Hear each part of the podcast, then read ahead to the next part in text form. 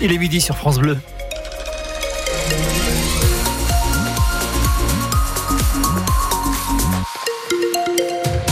Le journal d'Emma Solzé. Bonjour Emma. Bonjour Christophe, bonjour à tous. Il fait beau, de belles éclaircies, mais retour des nuages et de la pluie et aussi de la neige la nuit prochaine. On développe ça à la fin de votre journal Emma.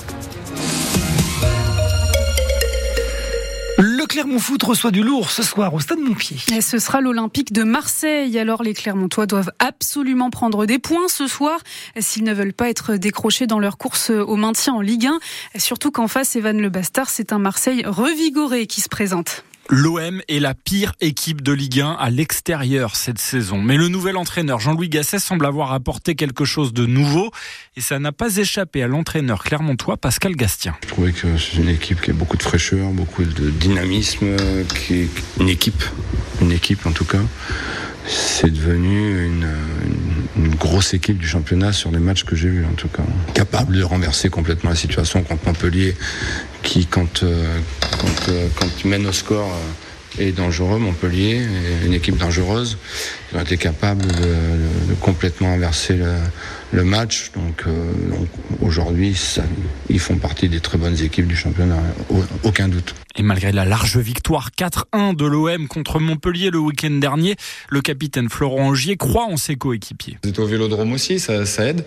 Là, euh, même s'il y aura, je pense, beaucoup de Marseillais dans le stade, voilà, on reste chez nous et, euh, et, voilà, nous, on aura des qualités à faire valoir et on va essayer d'emballer le match. Et que ça soit il y a 15 jours ou maintenant, je pense que nous, pour nous, ça change pas grand-chose. L'important, c'est de prendre des points, mais aussi et surtout que les adversaires directs pour le maintien n'en prennent pas. Clermont-Marseille, c'est à 21h ce soir. Rendez-vous dès 20h45 sur France Bleu Pays d'Auvergne pour l'avant-match. Rencontre à suivre évidemment en direct et en intégralité avec les commentaires d'Evan Le Bastard. Dans le Puy-Dôme, les paysans peuvent désormais se rendre dans des permanences agricoles. C'était l'une des promesses du gouvernement face à la mobilisation des agriculteurs. Ces permanences sont mises en place dans les sous-préfectures comme à Ambert où une dizaine d'agriculteurs ont franchi la porte hier pour parler de leurs difficultés.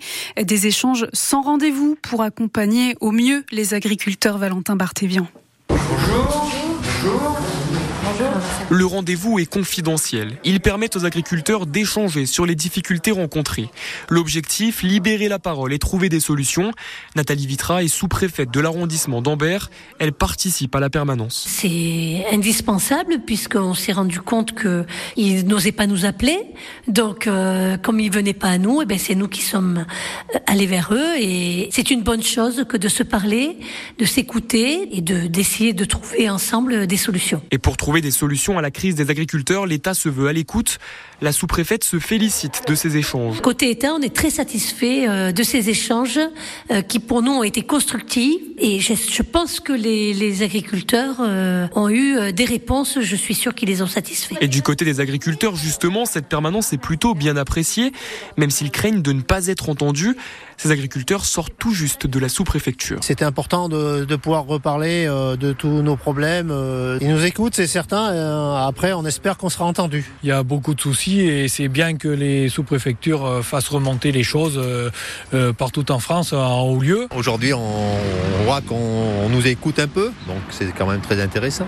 Et dans le département, les prochaines permanences agricoles auront lieu la semaine prochaine, tout en sous-préfecture. Lundi à Rion, mercredi à Thiers et vendredi à Issoire. Les éleveurs qui ont enfin trouvé un accord hier sur le prix du lait avec le géant Lactalis. La société paiera 425 euros la tonne de lait à ses fournisseurs pour le premier trimestre 2024 contre 405 euros précédemment. Une négociation saluée par Marc Fesneau, le ministre de l'Agriculture. Il voit là une concrétisation des fameux prix planchers annoncés par le chef de l'État à l'ouverture du salon de l'agriculture il y a une semaine. C'est le prix de base 425. Généralement vient s'ajouter à ça des augmentations ou des primes qui sont liées à la qualité du lait. Il y a un prix de base et puis il y a un prix qui vient récompenser ceux qui travaillent le mieux et qui permettent d'avoir le plus de taux de matières grasses, de protéines, etc. Et donc euh, il y aura des discussions encore. Mais c'est pour ça qu'on a fait Egalim. C'est pour ça qu'on doit l'étendre à d'autres secteurs d'activité agricole. Je rappelle qu'une grande partie des secteurs agricoles ne sont pas dans Egalim. Je pense aux fruits et légumes, je pense aux céréales pour des raisons voulues par les professionnels d'ailleurs. Mais qu'on ait un prix de référence à partir en deçà duquel on ne peut pas rémunérer un agriculteur, quel que soit l'agriculteur, quelle que soit sa géographie, quelle que soit sa compétitivité, ça me paraît être une chose qui va dans le bon sens. Après, évidemment, il y a une négociation euh, entre les uns et les autres pour fixer le prix qui soit le meilleur, mais en tout cas, à la base, il faut que ça rémunère le producteur. Et quand on dit ça rémunère le producteur, ça doit rémunérer ses intrants, mais ça doit le rémunérer lui. Il faut qu'à la fin, il en sorte un salaire. Les propos du ministre de l'Agriculture, Marc Fesneau. Les gendarmes lancent un appel à témoins après l'avalanche mortelle de dimanche dernier au Mont d'Or. Ils recherchent un alpiniste solitaire qui était visiblement dans le secteur du Val d'Enfer quelques minutes avant l'avalanche. Il portait un blouson de couleur jaune ou orangé. Les gendarmes aimeraient l'interroger sur ce qu'il a pu observer avant l'avalanche. Interroger aussi n'importe quel témoin qui se serait trouvé à proximité. Alors si vous en savez plus, il faut contacter le peloton de gendarmerie de haute montagne du Mont d'Or.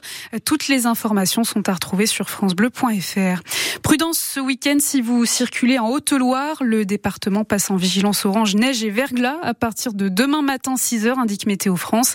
5 à 10 cm de neige sont attendus à 600 mètres d'altitude et jusqu'à 30 cm à partir de 1000 mètres. Un épisode neigeux qui doit durer jusqu'à demain midi en plein week-end de fin de vacances. La préfète de la région Aura recommande donc aux automobilistes d'avancer leur trajet à aujourd'hui. Et puis, euh, cet important incendie à Domira, dans l'Allier, cette nuit. Mm, oui, une partie de l'usine environnement recycling a pris feu vers 2h30 du matin. Environ 600 mètres carrés de stockage de petits électroménagers sont partis en fumée. Heureusement, l'incendie n'a fait aucun blessé. Et puis, vous croirez sûrement, si vous allez faire vos courses aujourd'hui, oui, vous allez les voir. Ah oui, les bénévoles des Restos du Cœur, 80 000 dans toute la France pour leur grande collecte nationale tout le week-end. Cette collecte assure une grande partie des stocks de l'association fondée par Coluche, parce que l'association subit elle aussi les effets de la crise, comme l'explique Romain Colucci, le fils de Coluche. Il n'y a pas de miracle. Hein. L'inflation, tout le monde l'a subi. Euh, nous, on fait de la distribution de repas alimentaires gratuits. Évidemment, c'est l'équilibre financier le plus difficile à tenir. Et quand euh, les prix augmentent de 15-20% euh, sur les denrées alimentaires, nous, on achète un tiers de ce qu'on distribue gratuitement. Donc, bah justement, là, la collecte nationale, c'est un moyen pour nous de récupérer des choses gratuitement. Donc ça, c'est très important. Et c'est vrai qu'il y a un autre moyen d'agir pour aider les Restos du Cœur. Euh, il se trouve sur le site euh, www.restoducœur.org et ça s'appelle Faire un don. Et vous verrez, c'est très bien expliqué. Vous appuyez sur ce petit bouton, vous serez guidé jusqu'à jusqu'au don. C'est formidable. Voilà, on a, on a déjà un premier bilan des dons ce matin en Auvergne, plus 40% enregistrés en Haute-Loire, une tonne de dons en plus aussi à Vichy. Et l'objectif de l'association, c'est de récolter 9000 tonnes de dons au niveau national.